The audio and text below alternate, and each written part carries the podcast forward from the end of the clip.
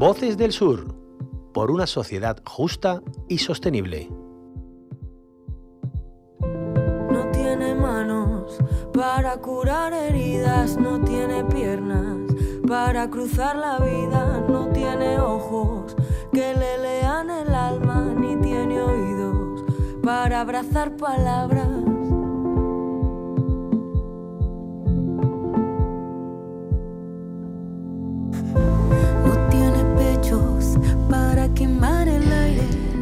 A esta hora abrimos nuestro espacio Voces del Sur por una sociedad justa y sostenible. Un programa para conocer y escuchar a mujeres de origen migrante que comparten su vida aquí en Andalucía. Y hoy tenemos con nosotras a Nadia Otero, de origen cubano, que ha participado en los talleres de producción radiofónica y que hoy forma parte de la red de reporteras populares de la onda local Andalucía. Ella ejerce de traductora y ese amor por la lengua y sus entresijos nos va a guiar hoy por el viaje de ida y vuelta que siempre es un idioma, sobre todo este, el español, que tanto se ha enriquecido del intercambio en muchas partes del mundo. Y hoy además tenemos una suerte añadida. Nos acompaña nuestra compañera Yus Escobar, responsable de este trabajo de Voces del Sur, que enamorada ella también del lenguaje, va a tratar, igual que yo, de ser una alumna aventajada de esta lección lingüística de hoy bajo el epígrafe Los entresijos del idioma o el caos lingüístico de hablar castellano. Oye, chica, pero no seas chabacano. Habla bien, hazme el favor. Pero bueno, ¿esto qué es? Sí, Nadia, eso decimos cuando alguien se expresa a nuestro lado con un lenguaje, digamos que algo grosero, brusco, eso es. Mm, sí, pero ¿sabemos realmente lo que significa la palabra chabacano y de dónde viene? Eh, pues sí, dirán las mexicanas y los mexicanos. Es una fruta y el resto de América y España, incluida, ajá, les mirarán con cara de circunstancia. Sí, venga, te estoy viendo con esa cara. Oye, esa es mi cara, porque yo estoy sorprendida. ¿Qué me estás contando, Nadia? Para ellos y ellas es un simple albaricoque, el chabacano. Y ya diremos, ah. bueno, según la Real Academia de la Lengua Española, chabacano tiene cuatro acepciones. La primera de ellas se refiere a algo que es grosero, ordinario, de mal gusto. Como decía Yus. Sí, chistes chabacanos, digamos. Eh, la segunda es que es perteneciente o relativo al chabacano. Lengua, léxico, chabacano. La tercera es una lengua criolla de base española y con la estructura gramatical de las lenguas nativas que se hablan en Mindanao y otras islas filipinas. Y por último, albaricoque en México. Anda, fíjate cuántas acepciones. Yo no tenía ni idea. Yo solo me quedaba yo con lo de tampoco. eso es. Sí, pero ¿me habéis escuchado bien? A ver, Repetimos, repite. repito. Hoy en día usamos el término chabacano para referirnos a una situación o expresión carente de gusto. En sus orígenes, sin embargo, era el término con que se conocía a la lengua castellana, la que hablaban los soldados españoles con los nativos de algunas solas zonas de las islas filipinas, como Zamboamba o Cavite. Bueno, yo lo he entendido. Que es un idioma, ¿no? ¿Un idioma? Es un idioma. ¿Es que alguien lo sabía? Yo no lo tenía ni No, idea. no, no, no, no. eh, vamos, yo no lo sabía, pero vamos, yo creo que, que el 70% de la población hispana tampoco. Seguramente que no. No, no creo, porque hemos preguntado y muchos no lo saben. Pues ya podéis poner esa carita, la de la boca abierta, Sí, sí. la mandíbula desencajada, los ojitos redondos, bien abiertos. ah, si es que estoy viendo la cara. Es que somos muy expresivas nosotras. Sí. Y vendráis algunas di- o algunos diciendo, ah, pero yo lo sabía. Pues yo no. Pues yo no. Yo tampoco. Mm, pues ya somos unas cuantas cuantas. ignorantes en esto, ¿no? Del idioma. Pero perdonad nuestra ignorancia. Eh, porque un día de búsqueda intelectual di por casualidad con este idioma criollo. Esto solo lo saben los filipinos, ¿a que sí? A sus amigos. Entendemos que sí. sí, seguramente. Algunos historiadores o todos.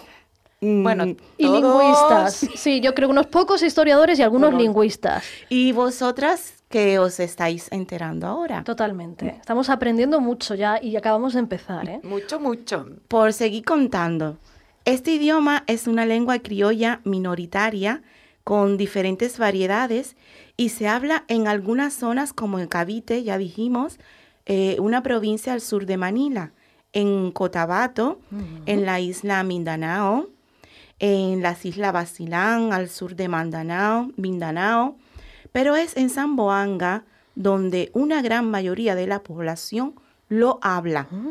En esta parte, el chabacano es la lengua franca más común, por lo que cientos de miles de personas lo hablan como segunda o tercera lengua. Fíjate, Uy. qué interesante, ¿eh? Además de, os estoy dando clases de geografía. Totalmente. Está- me, está- me Seguramente. están dando curiosidad por ver dónde O sea está que si vamos a. Filipinas nos vamos a enterar... mm, Más o menos. Más o menos. Bueno, habrá que ver. A ver, ahora tenemos que llevar a los hechos esto porque no sé yo si seré capaz de, de descubrir esto. A ver. Veamos algunos hechos.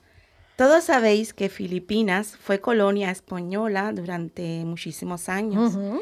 En 1635 llegaron allí los españoles y se mantuvieron por cerca de 350 años aproximadamente, que es mucho, ¿no? Es mucho, bueno, y sobre todo para eso, para convivir y, y hablar idiomas, ¿no? Alguna fórmula hay que encontrar para entendernos.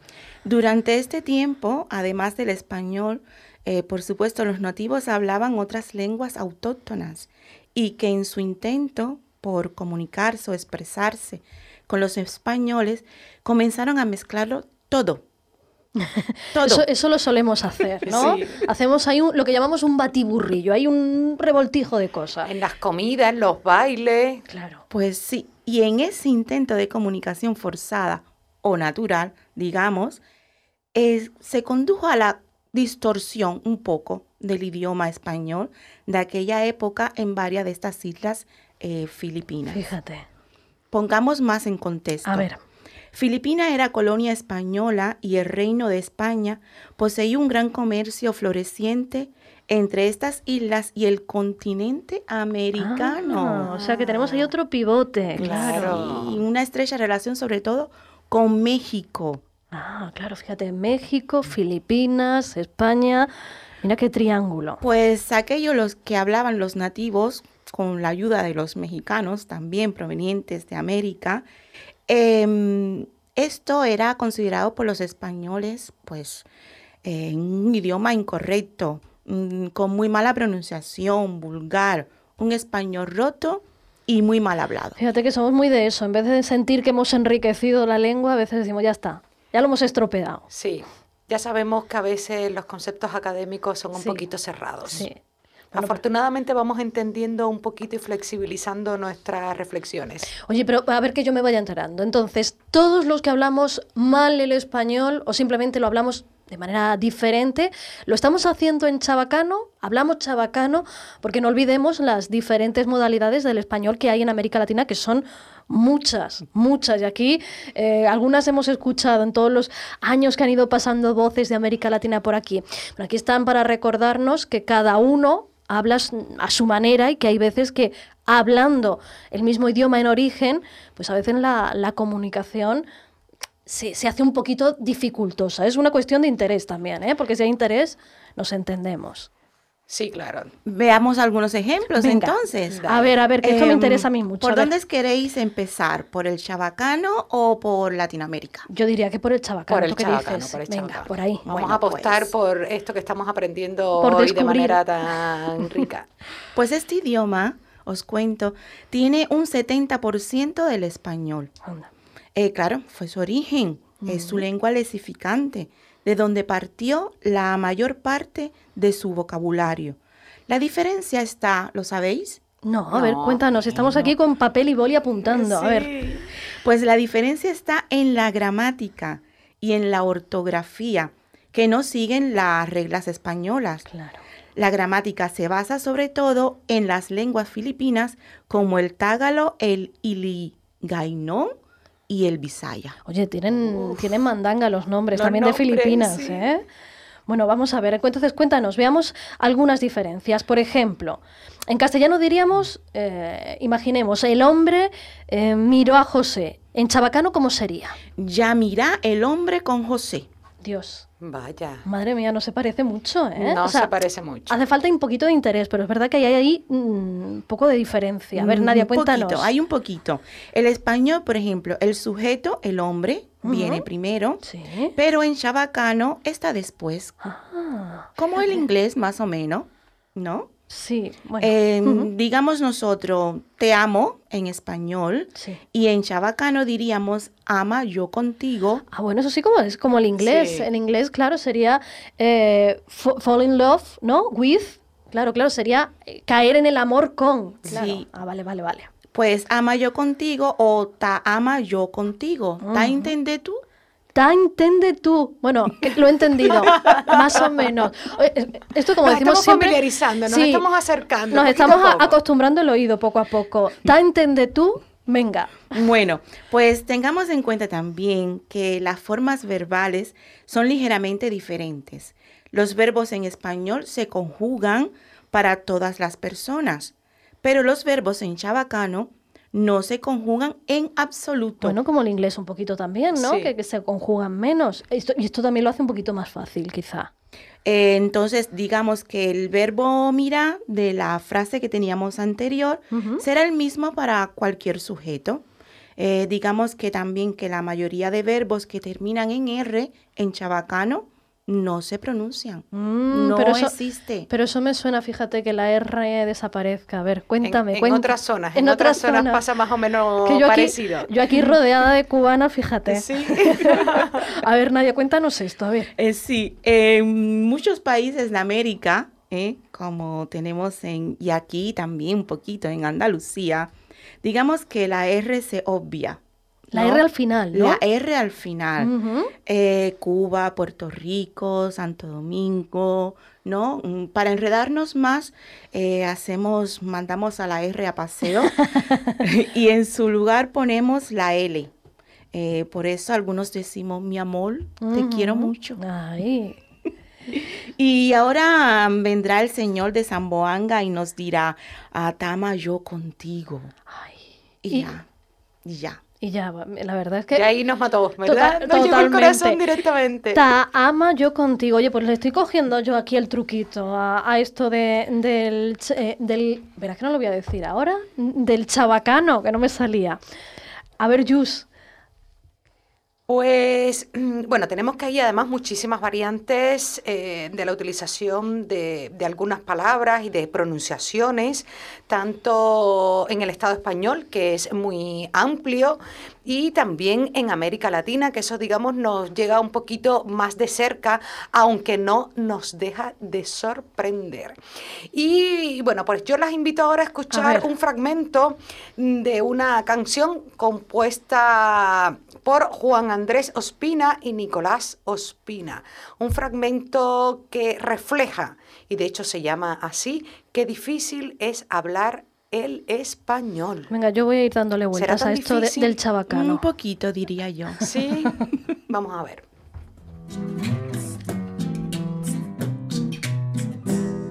Qué difícil es hablar el español, porque todo lo que dices tiene otra definición. Qué difícil entender el español, si lo aprendes, no te muevas de región. Qué difícil es hablar el español, porque todo lo que dices tiene otra definición. Qué difícil entender el español, yo ya me doy por vencido, para mi país me voy.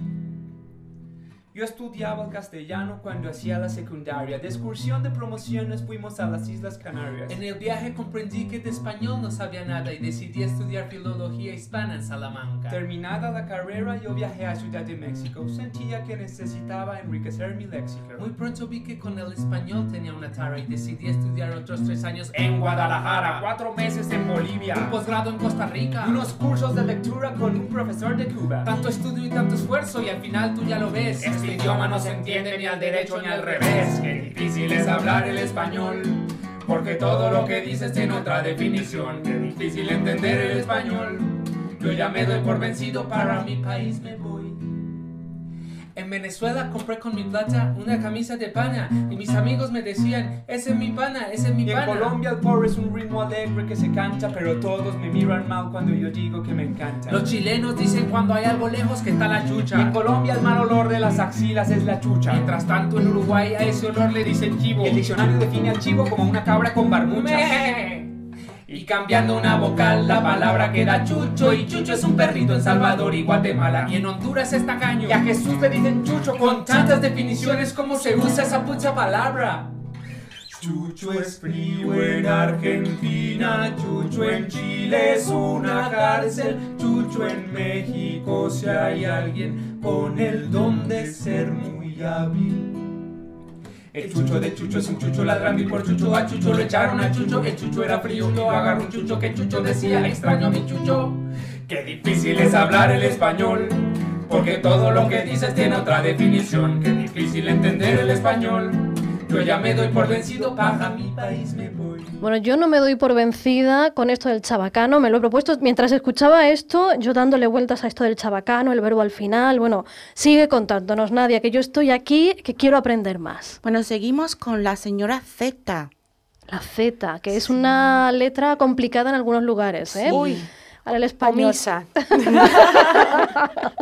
Para mí no existe. En es- para América es complicada. Sí, hay lugares donde la, la Z, insumisas de la Z. Sí, aquí en España a uno se le derrite el oído cuando oyes una Z bien colocadita, como una reina ahí, eh, precediendo delante de la E, la I. Cuando uno dice pereza. Pereza. Ay, no, no, no, no, no. A mí no me ha salido igual que a ti. Bueno, pero, pero ha salido, bueno, nos entendemos, pereza. Hay veces, y esto lo vamos a contar, a veces que el, el otro día nos pasó que Jus decía algo de la casa, yo decía, ¿la caza de quién? ¿La, ¿Cómo que se Sí, caza? y tuve que aclararle que era con Z, pero que a mí no me salía la pronunciación de la Z. Ya, porque nosotros pasan. sí las tenemos vetadas. Para nosotros mm, todo lo ocupa la S. Bueno, pero faltó solo una pequeña aclaración y nos entendimos bien. Cierto. Sí, sí, sí. Y en algunas partes de Argentina y Uruguay, por ejemplo, la doble L eh, de palabras como llamar, llorar, eh, no se pronuncia como la Y, que ahora eh, le han cambiado el nombre, se llama Y. Ujú. Ahora tengo dos Y en vez de dos Y. Bueno, es En que el en, nombre. en realidad en el castellano de aquí, de Castilla, la- el castellano antiguo sí se pronuncia una diferencia entre la el Y y la Y. Lo que pasa es que eso lo hemos ido en- perdiendo en, eh, En con muchas el regiones tiempo. ha ido desapareciendo. Sí, eh, en- bueno, yo creo que en casi todas, ya muy pocas, hay muy pocas diferenciaciones ya al oído. ¿Qué más, Nadia? Pues ya casi casi acabando, mm, veremos algo de vocabulario. Eh, por ejemplo, mm, los latinoamericanos, cuando hemos llegado a España, eh, tenemos que adaptar nuestra variante castellana a la predominante de aquí de, España y muchos no, no, no nos entiende. Eh, habremos metido la pata en numerosas ocasiones y necesitamos o hemos necesitado de un traductor o intérprete de castellano a castellano. Y es que a veces las diferencias en cuanto a los tiempos pasados en España, a la hora de conjugar los verbos, ¿no? En tiempos pasados se utiliza pues el pasado compuesto, eh, el pretérito perfecto para indicar, ¿no? Para expresar esas acciones ya terminadas que dan eh, lugar, digamos, a un estado o situación que sigue teniendo validez en el presente, como por ejemplo, hoy no me he duchado, hoy no he desayunado. Sí, digamos que esto ocurre mucho en los países de Latinoamérica, que no utilizamos el pretérito indefinido o el pretérito perfecto simple. ¿eh? Eh, decimos, hoy no me bañé. Utilizamos el, el pretérito simple. Hoy no me bañé. Hoy no desayuné. Y se acabó, se fue la mañana, la tarde, todo. Pues sí, y estamos ya llegando al final de nuestra sección que Rocío nos ha hecho en su espacio informativo de las tardes. Oye, de Pues, verdad, ha sido una lección fantástica. He aprendido un montón en un poquito tiempo, porque no teníamos mucho tiempo, pero ahora yo, nosotras y la audiencia vamos a cerrar este espacio sabiendo un poquito más que chabacano, además de referirse a algo soez, eh, algo vulgar, es también un idioma que, que, fue una mezcla del castellano y de las lenguas autóctonas de esa zona. Oye, encantada de que me hayáis traído esta lección. Me voy ya más sabia. Sé Muy más. bien, todos los días se aprende algo. Sí, y además hay veces que no se aprenden cosas útiles. Hoy sí, hoy sí siento que lo que he aprendido es útil. Yus, Nadia, un placer teneros aquí, que me hayáis enseñado tanto. Gracias. Gracias. Muchísimas gracias. Pero a para ti. cerrar te tengo Sí. un regalito. Venga. Eh, una canción de Pedro Luis Ferrer, un trovador cubano, Olé. que se llama Cómo me gusta hablar español. Venga, pues A ver si el- le- la entendemos, ¿no? A ver, vamos a ver, vamos a prestar oído. Se come a mondongo y mondongo la tonga que manda la monga. Si burundanga se sube la manga, se come su mango y se va para la conga. Si burundanga prefiere malanga, si polvo rezonga, si se enfanga. Si burundanga parece mandín y le encanta el merengue que bate la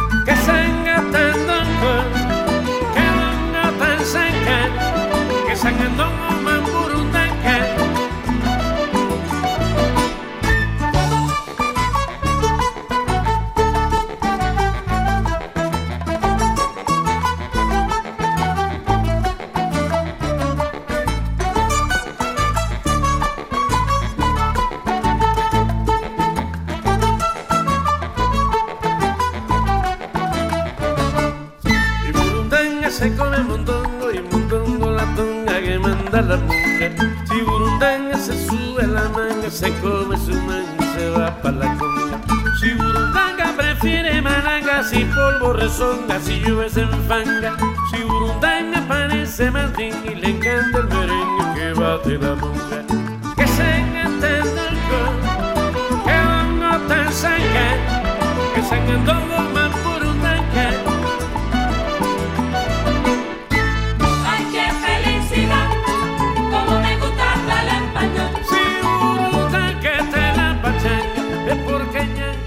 ñanca le dio calor. Ay, qué felicidad.